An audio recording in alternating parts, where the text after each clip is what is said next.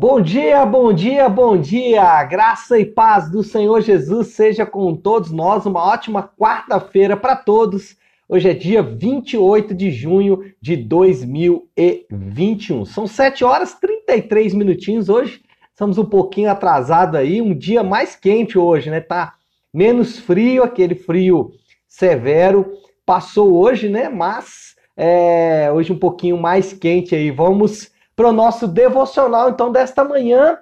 Hoje o tema do nosso devocional é restauração da vida espiritual. E é sobre isso que nós vamos falar, baseados no livro, ou baseados nos capítulos 29 e também 30 do livro do profeta Isaías. O profeta Isaías que nós estamos aí estudando nesses dias é, hoje vamos então falar sobre a restauração da vida espiritual. Bom, hum, o que nós temos visto aqui no livro de Isaías é que Deus ele adverte o seu povo, ele traz é, advertências, ele traz severas advertências, ele procura é, que o seu povo acorde, né? ele procura que o seu povo preste atenção na palavra dele é, por meio da sua profecia. É claro que Deus faz isso com todos os povos, para se ter uma ideia, aqui nesse momento no livro de Isaías, Deus está falando de seis ais, ele está é, advertindo seis povos diferentes, e dentre esses povos que Deus está advertindo nesse ponto do livro de Isaías, está no capítulo 29 é, todo é, a cidade de Jerusalém e no capítulo 30 a nação de Judá. Então ele adverte primeiro só Jerusalém e depois ele vai advertir toda a nação de Judá. Duas questões são colocadas na mesa nessa advertência que Deus vai fazer contra Jerusalém e também contra Judá. Lembrando que Jerusalém é capital da Judá, de Judá. Então, de certa forma, ao advertir Judá, ele também está advertindo Jerusalém, e ao advertir Jerusalém, de alguma forma também está advertindo Judá. Então, o que Deus coloca na mesa ali para advertir o povo são duas questões. Primeira questão é a aliança da nação de Judá, do reino do sul, com o Egito. Ah, se nós nos lembrarmos, a, Síria do norte está atacando toda a região do norte. A Síria é, já atacou Damasco e também já atacou o reino do norte e está descendo em direção ao sul, obviamente. O que Judá faz é procurar mais ao sul o Egito como ah, proteção contra esses ataques da Assíria, desse império que de fato, com, como nós sabemos, daqui a pouco dominaria toda a região, é, esse império dominaria todo mundo, depois seria dominado pelo Império Babilônico, mas é, inicialmente é bom entendermos isso, que Judá está fazendo uma aliança com o Egito e Deus, nesses capítulos é, 29 e 30 de Isaías, Deus ele condena esta aliança, Deus ele não aceita, por quê? Porque a nação de Judá está confiando mais nesta aliança com o Egito do que no próprio Deus. Outra coisa que Deus está condenando, e aí é onde nós vamos entrar já para dentro aí do nosso devocional, é a espiritualidade da nação de Judá, da, da cidade de Jerusalém. Só para você ter uma ideia, Aqui no capítulo 29 de Isaías tem o famoso texto que diz: Esse povo se aproxima de mim com a boca e me honra com os lábios, mas o seu coração está longe de mim. Então, o que Deus também condena é essa espiritualidade é, superficial, essa espiritualidade que é, até entra na mente, mas não entra no coração. Além de superficial, ela não é transformadora.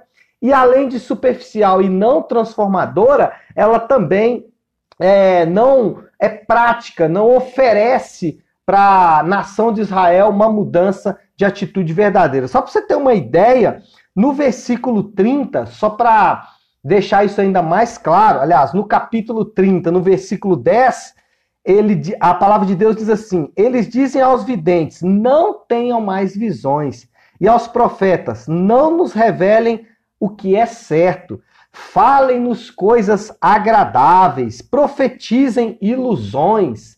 Né? Então, o próprio povo estava pedindo aos profetas que não falassem a palavra de Deus, mas que falassem coisas agradáveis, falassem coisas suaves. Eles não queriam uma espiritualidade que fosse profunda, uma espiritualidade que fosse transformadora, que fosse prática. É, e aí, quando nós é, muitas vezes olhamos para a nossa vida espiritual e talvez você também está enfrentando isso nessa manhã, talvez você entrou aqui nesse devocional porque você também sente que a sua vida espiritual ela precisa de um upgrade, que ela precisa de um crescimento, de experimentar uma renovação, uma restauração. Talvez a sua vida espiritual é como a da nação de Israel, é superficial. É, você até honra o Senhor com os lábios, mas não faz isso de coração. Ah, muitas pessoas estão experimentando isso nesses dias. Ah, nunca se falou tanto sobre Deus, nunca se falou tanto sobre vida espiritual. As pessoas falam sobre isso, ensinam sobre isso, mas ah, existe um hiato entre o que se é ensinado, o que se é falado e uma transformação de fato, uma profundidade de fato. Existe uma, um gap entre o que se fala e o que acontece na vida real. E isso é resultado de uma espiritualidade que ela até existe, de uma religião, de uma vida espiritual que até existe. Ela está aí, ela uh, está nas redes sociais, está nas igrejas, está em todos os lugares, mas ela não é profunda e ela não é transformadora. E ah, esse era o ponto que a nação de Israel estava, aliás, desculpa, que a nação de Judá, né? Confundo as duas. Que a nação de Judá estava passando uma vida espiritual superficial e que não transformava de fato a vida das pessoas, não era prática. E o que Deus promete nesse texto é uma restauração dessa vida espiritual. E é sobre basicamente isso que nós vamos então discorrer a partir de agora. O versículo de número 22 do capítulo 29. Preste atenção, nós vamos ler esse texto aqui agora, são três versículos. É, Isaías 29, do 22 ao 24, diz assim: Por isso o Senhor que redimiu Abraão diz à descendência de Jacó: preste atenção. Jacó não será mais humilhado, e o seu rosto não tornará a empalidecer. Quando ele vir em meio os seus filhos a obra de minhas mãos, proclamará o meu santo nome e reconhecerá é, a santidade do santo de Jacó. Agora, olha o versículo 24, Isaías 29, 24. E no temor do Deus de Israel permanecerá. Os desorientados de espírito obterão entendimento e os queixosos vão aceitar instrução. Bom, em meio às profecias de juízo do Senhor contra a nação de Judá, ele promete a restauração.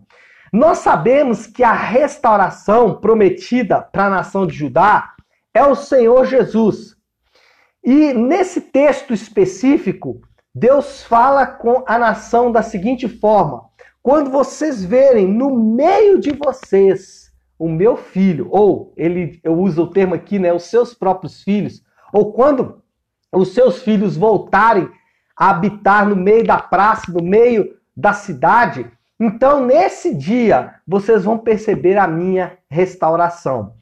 Quando nós trazemos essa realidade, aplicamos essa realidade para os nossos dias, uma vida espiritual restaurada é quando ela tem o próprio Senhor Jesus no centro. Quando Jesus, ele é o centro da vida espiritual. E por que que isso é diferente de uma vida espiritual superficial e não transformadora? Porque quando você ou o indivíduo está no centro dessa vida espiritual, quando o alvo, o foco dessa vida espiritual é o indivíduo, ou o que alguns vão usar o termo inteligência espiritual, quando o indivíduo é o foco desta inteligência espiritual, então essa vida espiritual ela não é profunda e também não transforma. Então a primeira coisa, Cristo precisa ser o centro desta vida espiritual. Jesus precisa ser o centro da sua vida espiritual. Quando Jesus é o centro da sua vida espiritual, acontecem três coisas, segundo esse texto que acabamos de ler. Primeiro, o temor do Senhor permanecerá. É, quando nós falamos de temor ao Senhor, muitas pessoas é, vinculam temor ao Senhor com medo. Temor ao Senhor não é medo, é respeito, é respeitar o Senhor. Ah, por isso que o texto diz que o temor do Senhor é o princípio da sabedoria. Por que, que o temor do Senhor é o princípio da sabedoria? Porque temer a Deus, respeitar a Deus, é uma questão de inteligência. Como que você pode não respeitar o Criador de todas as coisas? Como nós podemos não respeitar aquele que tem nas suas mãos o domínio de todas as coisas? Não faz o mínimo sentido. Por isso que uma vida espiritual restaurada, tendo Jesus no centro, ela é marcada pelo temor ao Senhor, pelo respeito a Deus, pelo respeito a quem Deus é. E respeitar a Deus é uma questão de inteligência, é uma questão de você simplesmente reconhecer quem Deus é reconhecer a pessoa e a divindade de Deus. Então, a primeira coisa, uma vida espiritual restaurada, tendo Cristo no centro, ela é marcada pelo temor ao Senhor, pelo respeito a quem Deus é. Segundo lugar, ela é marcada também pelo entendimento. Olha só a continuidade aqui do versículo 24 do capítulo 29. Os desorientados de espírito obterão entendimento. Nós sabemos que Jesus, ele veio com o objetivo de trazer luz para os homens, trazer entendimento. É interessante que quando nós colocamos Jesus no centro da nossa vida, nós começamos a entender melhor as coisas. Vou dar um exemplo usando o casamento como meu ponto de partida. Quando nós não temos uma vida espiritual é, centrada em Cristo, o casamento ele se transforma em algo mais importante do que de fato ele é. Ele começa a se tornar é, primário na nossa vida. Como nós podemos identificar que o casamento é primário na nossa vida? É quando nós enfrentamos uma crise no casamento e isso afeta todas as áreas da nossa vida. Então, quando Cristo, ou quando a vida espiritual não é centrada em Cristo, mas é centrada no próprio indivíduo, dando o exemplo do casamento, o casamento tem o potencial de nos destruir. Você pode aplicar isso para várias áreas. Você pode falar sobre o dinheiro. Se você tem uma vida espiritual que não é centrada em Cristo, uh, o dinheiro se torna um potencial para destruir sua vida espiritual. Então isso serve para todas as áreas. Agora, quando você começa a centrar sua vida espiritual em Cristo, o que começa a acontecer? Você começa a entender que o casamento é muito importante, mais importante do que você pode imaginar. E ele é importante porque ele é secundário. Tudo na vida daquele que tem a Cristo como centro é secundário. Se é secundário, ele não tem potencial para nos destruir. Ele é mais importante do que poderíamos imaginar, mas ao mesmo tempo não tem poder para nos destruir. Então, veja bem, se a sua vida espiritual ela é centrada em você mesmo, várias coisas terão potencial de te destruir. Quando você perde a saúde, quando você perde a família, ou como eu dei o exemplo agora, do casamento. Quando a sua vida espiritual é centrada em Cristo, você começa a entender que essas coisas são muito importantes, porque elas são secundárias, porque o centro da sua vida é o próprio Senhor Jesus. E as outras coisas, elas são secundárias nesta história. Então, o casamento é muito importante porque ele é secundário. Quando ele se torna o primeiro lugar, ele tem o potencial de destruir a sua própria vida. Então, quando você coloca Cristo no centro da sua vida espiritual, você começa a entender que as coisas elas são secundárias e que Cristo ocupa o primeiro lugar da sua vida. E em terceiro, para poder para é, podemos encerrar então aqui o nosso devocional, o texto finaliza dizendo o seguinte: os queixosos vão aceitar a instrução. Ah, Salmo 119 diz que a palavra de Deus é lâmpada para os nossos caminhos. Lá em João capítulo 1 vai dizer que Jesus, ele é o verbo, ele é a palavra de Deus. O que que isso quer dizer? Isso quer dizer que toda instrução que nós temos na palavra de Deus, tudo que Deus nos orienta em Sua palavra, nós temos uma referência de alguém que foi capaz de obedecer. Isso é maravilhoso. Por quê? Porque quando nós lemos na palavra de Deus, vou dar um exemplo aqui, ah, guardar o sábado, né? e aí nós falamos, poxa, será que eu tenho realmente que deixar o sábado, o sétimo dia da semana, como dia para eu não trabalhar, para eu não fazer nada? Quando nós vamos lá para Jesus, nós percebemos que a promessa do sábado, ainda que seja uma promessa real, verdadeira, você deve sim ter um dia para você descansar, que talvez não seja o sábado efetivamente, o sétimo dia da semana, mas você deve também descansar do seu trabalho. Mas isso é muito mais profundo, porque Jesus é esse descanso. Por isso que Jesus ele condenava as pessoas que estavam mais preocupadas com o sábado do que com as outras pessoas. Por quê? Porque ele era aquele descanso que as pessoas tanto buscavam. Ele estava ali. Ou seja, Jesus é a instrução de Deus em forma humana. É a instrução de Deus visível, como imagem.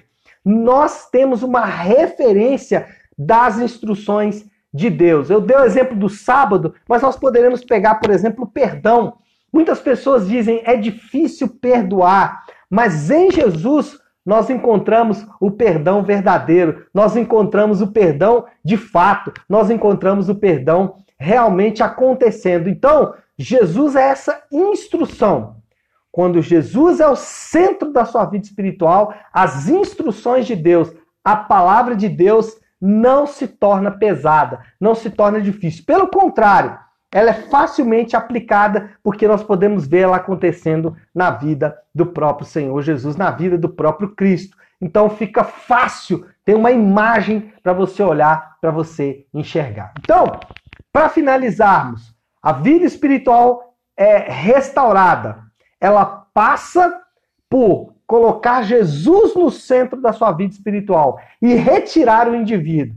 O que muita gente promete ou que muitos é, muitos prometem como vida espiritual é uma vida espiritual onde o indivíduo está no centro, onde o indivíduo é o centro da história. A vida espiritual restaurada é quando Cristo está no centro, quando Jesus é o centro dessa vida espiritual, quando Jesus é o foco desta vida espiritual. Então, faça essa inversão hoje.